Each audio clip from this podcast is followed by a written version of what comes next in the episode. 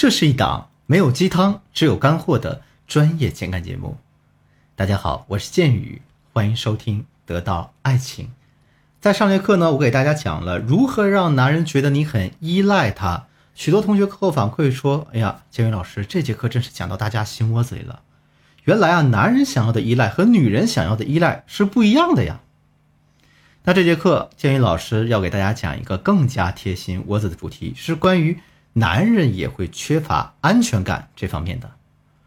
其实，这个男人在感情中也是会缺乏安全感的，但是呢，他们碍于男人的尊严和面子，往往打死都不会说出来。但不说，并不代表他们不需要。高情商的女人更是会懂得去抓住男人他缺乏安全感的这个需求，然后一点点的给予他们。折磨他们，让他们为了爱情神魂颠倒。这节课呢，建宇老师就来给大家讲一讲如何给予男人安全感。在这里，老师先给大家举一个离我们比较遥远的例子，是英国王储查尔斯王子的故事。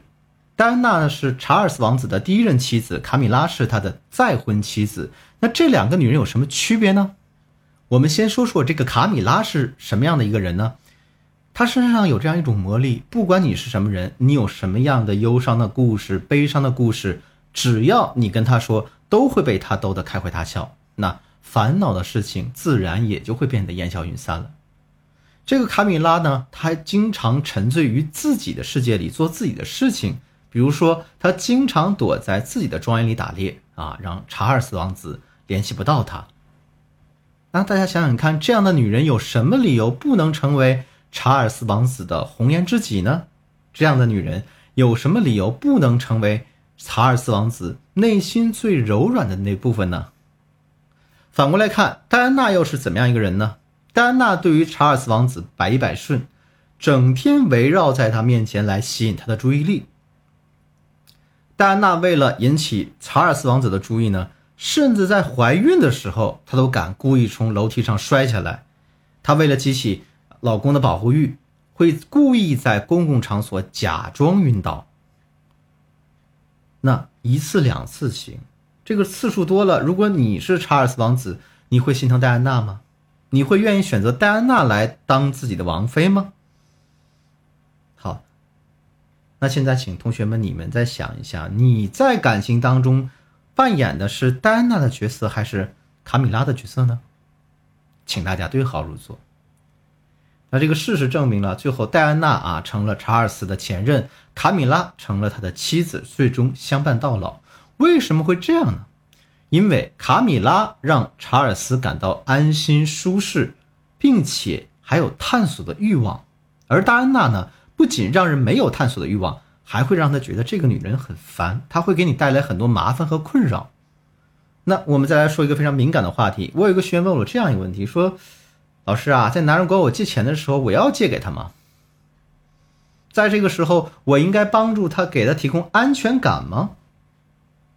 不得不说，这个问题问的特别好，也特别尖锐。我来说一下，什么情况下你可以借钱给男朋友，可以借多少钱给男朋友，而什么情况下你不可以借钱给他？如果他曾经对你进行金钱上的投资啊，物质投资有过这样的行为，那你是可以借钱给他的。但呢，你借给他的钱。只能是你存款的八分之一或者是十分之一，不要超过这个度。而如果他压根儿就没有在金钱上为你付出过，而反而过来管你借钱，甚至还可能美其名曰考验你呢，这个时候大家就要稳住自己的框架，对他进行一个合理的拒绝。如果你觉得你在他要什么就给什么，要借钱就借他钱啊，就会让他觉得很有安全感的话，那你就错了。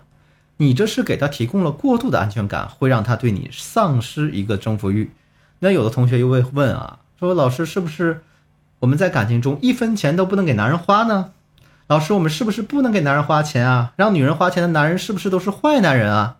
当然也不是，我们也是要给男人花钱的，但怎么花钱就是一门技术活。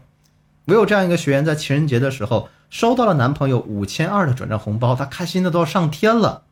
他来跟我分享这个喜悦，我就问他，我说：“同学，你收到这个红包有没有好好谢谢他呀？”哎，他说：“有有啊，我给他说了谢谢的。”然后我说：“同学，我知道你说了谢谢，我是问你是怎么去谢的。哎，他说我就给他说了，人家好开心，好幸福啊。然后呢，没有了。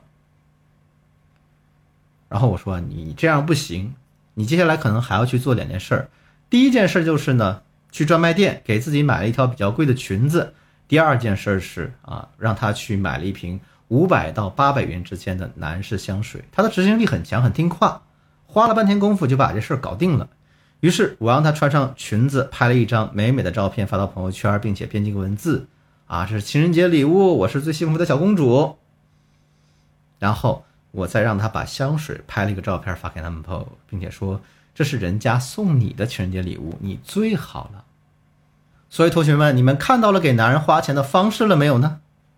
后来那个男的问他，他买个裙子多少钱？我让他这样说：啊，你上次给人家发的红包是多少钱？人家花了多少钱来买这个裙子？因为人家觉得穿着你买这个裙子啊，站在你身边真的是太开心了。这样做才能给男人提供一种啊，你给了他安全感的感觉。也只有这样，男人才能在你这里找到归属感，才能在你这里放松自己。我还有一个学员，她男朋友也经常给她发红包，但是数额都不太大，基本都是两三百块钱。所以呢，我让她给男友买一些她喜欢吃的东西快递给他，然后在快递里面加一张小纸条，写上“亲爱的，谢谢你把我宠成小公主，谢谢你经常给我发红包，制造小惊喜。”她男朋友收到之后非常感动，之后还会经常给她发红包，而且数额越变越大。啊，当然啊，这个技巧大家也不要乱用，一定要。根据具体的情况具体分析，才能真正做到对号入座、事半功倍。好了，那咱们今天的课程到这儿就结束了。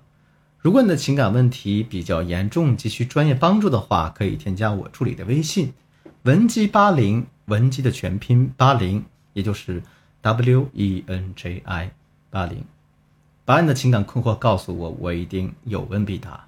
我是剑宇，我们下期。再见。